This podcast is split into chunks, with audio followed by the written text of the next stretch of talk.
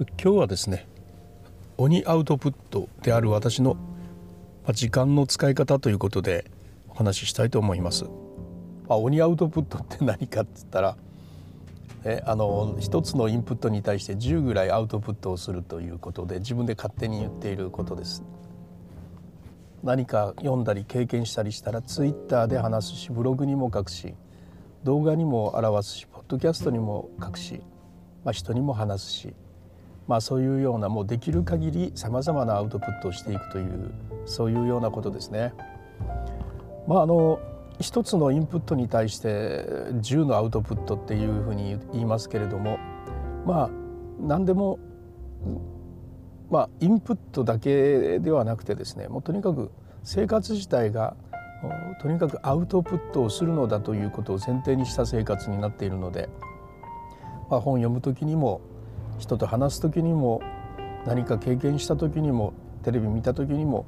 これ全てあのああの何々のネタになるなというようなあ見方がもう染みついているわけですね。ですから何かする時にさあ今日は何やろうかっていうことであんまり悩むことはないわけです。まあ、僕はあのブログはもう朝のブログを590日ぐらいも続けていますし、えー、ツイッターも十数年毎日一度も欠かしたことがないというツイートをねしていますし動画も始めたポッドキャストももう70数日ですね毎日配信ということでやってますけれども、まあ、そのようなですね、えー、生活アウトプットの生活していますとね、えー、生活がそれに普通に馴染んでくるのであのそんなに大変というわけではないんですね。まあ、よく一般的にはね結構そんなにやって大丈夫というふうにきっと思われると思うんですね。朝あのブログを書いてでポッドキャストを配信して動画を配信してという3つの今配信をしてますけれどもこれは当然その朝やってるわけじゃなくて前の日の晩に全て仕込んではあります。まああのそうですねそうやってブログを書いていますよねそれから、えーと、ポッドキャストと動画ですねで近頃その動画を始めたんでそれを入れ込む時間を作らないといけなくはなりましたね。であと自分が学んでいる塾の実践機をやらないといけないしあのブログ運営教室っていうね、えー、そのコーチングとブログ運営と兼ね備えたサロン的な教室を始めているのでそちらの方のメンテナンスもしていくというようなことがありますね。まあ、このようなことっていうのはですね、まあ、あの私が仕事を終えて帰ってきてからの間でほぼサクサクとやっていけるというような状況になっています。ちゃんと家族とのね団らんの時間等もきちっと作りながらのことでまあどうやってそういうふうなことができるのかってよく言われるんですけどもあのこれ当然ですねぼーっとしてる時間がだんだん減っていくというだけのことなんですよね。で今言ったようなことっていうのはまあ2時間3時間あればね、できることであって、まあ、僕の場合は昨日は夜の10時からスタートしましたけれども動画も撮れましたしブログも書いたしねポッドキャストも一つ編集もしましたし、まあ、そういうようなことっていうのはあの準備がねあのされていればできるものではあります。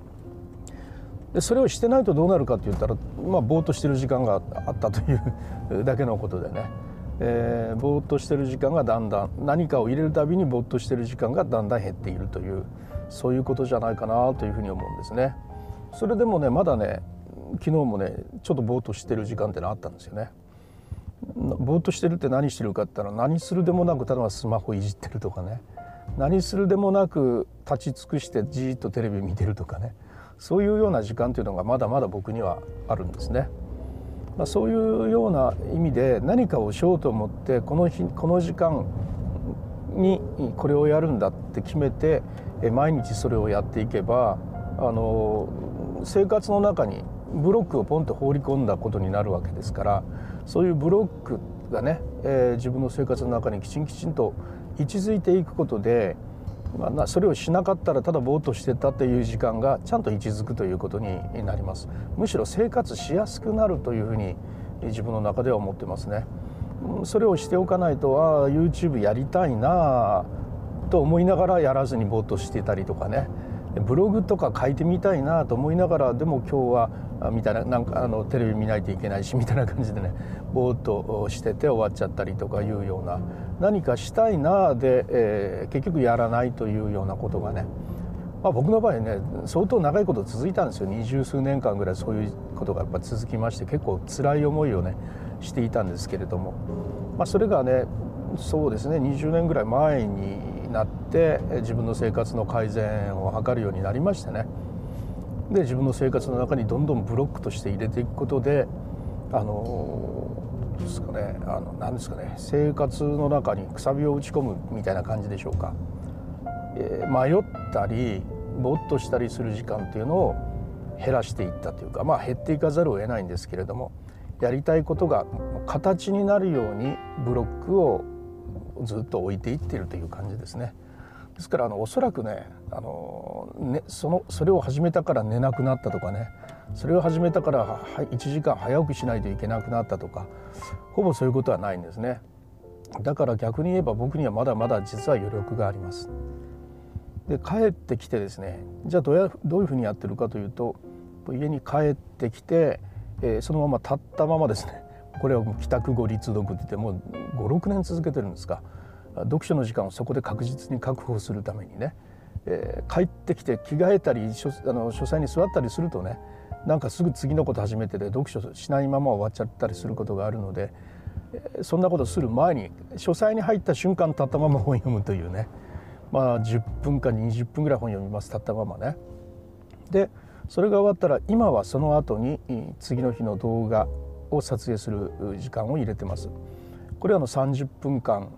ですね。あの10分ぐらい、えー、動画に向けて喋るんですがなんか失敗するんですよねそれがね。だからあの2回3回喋らないといけないことがあって、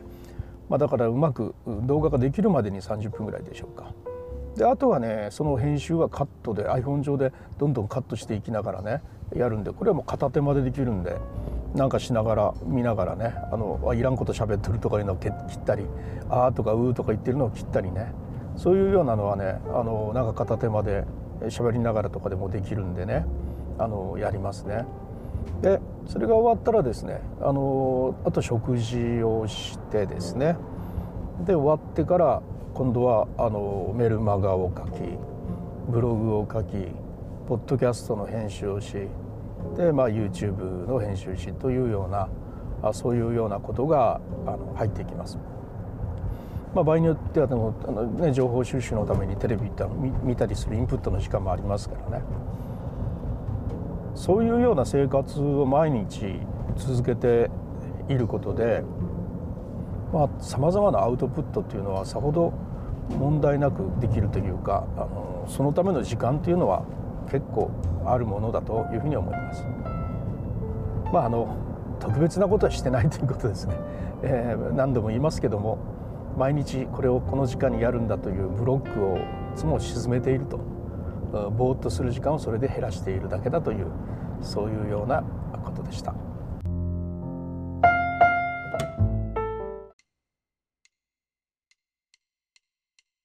はいいかがだったでしょうかまた何か始めたのリュースタイルですけれども始めるたんびに「大丈夫ですか？またそんなことそこまでやるんですか？やりすぎじゃないですか」って言われるんですけど、ま、僕としてはそれであのぼーっとしてる時間が減っているだけで、えー、まだまだ実は余力があるというそういうようなお話をしました。それではまたリュースタイルでした。